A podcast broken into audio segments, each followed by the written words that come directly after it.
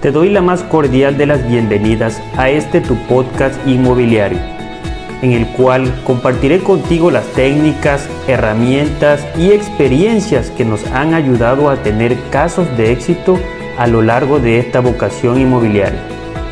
Soy Milton Vargas y agradezco de antemano los minutos que dedicas junto conmigo a llenarte de este contenido de utilidad. ¿Cuál es el procedimiento que normalmente se realiza cuando vas a hacer una escrituración? Me refiero principalmente en este episodio a una compra de una transacción al contado. ¿Qué es lo que vamos a necesitar para ingresar el expediente? ¿Y cuáles son los tiempos que normalmente se lleva un trámite de este tipo hablando obviamente en nuestra zona. Estamos en Tabasco, México, municipio de Cunduacán. Los tiempos que normalmente nosotros eh, nos comprometemos con nuestros clientes, principalmente hablando de las personas compradoras, porque obviamente cuando un cliente va a hacer una compra, le tiene uno que responder con la certeza jurídica. Obviamente nosotros no somos los notarios, pero confiamos en ciertas notarías en ese proceso de escrituración y en los tiempos que ellos mismos establecen como tiempo de respuesta. Cabe también mencionar que cada quien absorbe sus compromisos. ¿Cuál es el compromiso nuestro para cuando un cliente llega ese, con esa finalidad? Vamos a poner el caso en particular de un predio, un terreno, en el cual Obviamente se anunció, se promocionó y el cliente está interesado en adquirir el inmueble. Normalmente se acude a la propiedad muy independientemente de que ya la vio publicada, vio fotografía. En la segunda etapa se le manda el video promocional dándole un recorrido virtual de las características, obviamente del inmueble, a adquirir. Seguidamente se hace el encuentro de manera física en la zona. Ya que estamos en la zona, para este momento el cliente ya debe de tener más del 50% de la información de la propiedad. Me refiero a ubicación, me refiero a medidas y estatus jurídico del inmueble. Bueno, una vez que ya realmente se ha hecho todo, todo e, ese procedimiento y cuando el cliente está ya interesado en lo que es la compra, obviamente dice, bueno, ¿cuál es nuestro siguiente paso? El siguiente paso obviamente es ya irnos a la parte legal. Normalmente se le cobra un cierto monto ¿sí? Eh, para anticipos de escrituración. ¿Qué es lo que implica? Implica lo que es el plano actualizado del comprador, obviamente a nombre del comprador. Implica un documento que se llama valor catastral, expedido por catastro.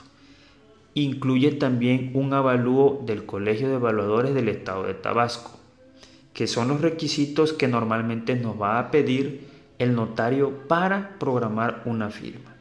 Y también adicionalmente se incluye lo que es el certificado de, de existencia de no gravamen, el cual nos va a detallar de manera textual mediante un documento oficial emitido por el gobierno del estado en el cual nos va a dar la facultad de que el problema, de que el predio no tiene hipotecas de ninguna índole. Entonces, para todos estos documentos se les pide una, parte de, de recurso, ¿sí?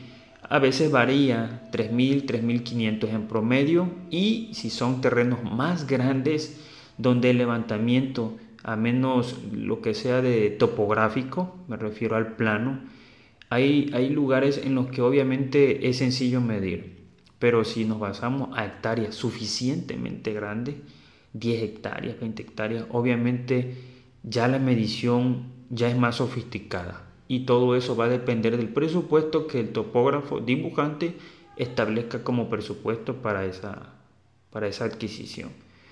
Bueno, seguidamente ya nosotros nos establecemos un tiempo de respuesta para esos documentos aproximadamente 15, 15 días en promedio. también dependemos del dibujante, dependemos del ayuntamiento para lo que es el valor catastral y dependemos del evaluador. Normalmente 15, 20 días, si todos ellos cumplen con sus tiempos también establecidos, estamos hablando de que ya tenemos todo el paquete. Y obviamente complementado con documentación personal, lo que es credencial de lector, CUR, RFC, acta de nacimiento, si es casado, acta de matrimonio. Todos esos documentos personales son los que se van a ingresar al expediente. Y obviamente también se inicia lo que es un documento que se llama promesa de compra, en lo cual vendrá establecido el precio, los tiempos, en los que ya se va a hacer lo que es la compra total. Para esta firma de convenio a veces se pide hasta un máximo de un 50% del valor de la propiedad o a veces un mínimo. Realmente ese apartado ya es sobre las condiciones que establezca la parte vendedora con la parte compradora, pero siempre debe haber un compromiso por muy mínimo, obviamente con el recurso, para seguir el procedimiento legal de esta compraventa. Entonces ya nosotros teniendo todo el expediente, se argumenta y se integra y se, otorga a la notaría. La notaría obviamente ya redacta lo que es el testimonio de la escritura y es donde ya acude la parte compradora y vendedora simple y sencillamente a firmar. El día de firma normalmente se liquida toda la propiedad, todo saldado y obviamente ya es donde se realiza la firma ante notario público con una escritura pública, la cual ya va a ser el documento legal para la parte compradora.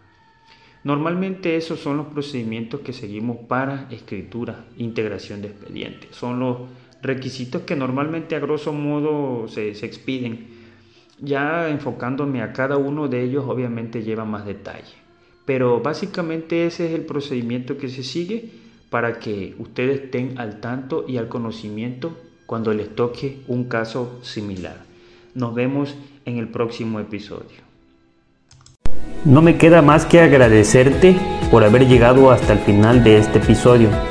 Recuerda que podrás encontrarme en las distintas redes sociales utilizando el hashtag Milton Vargas 2.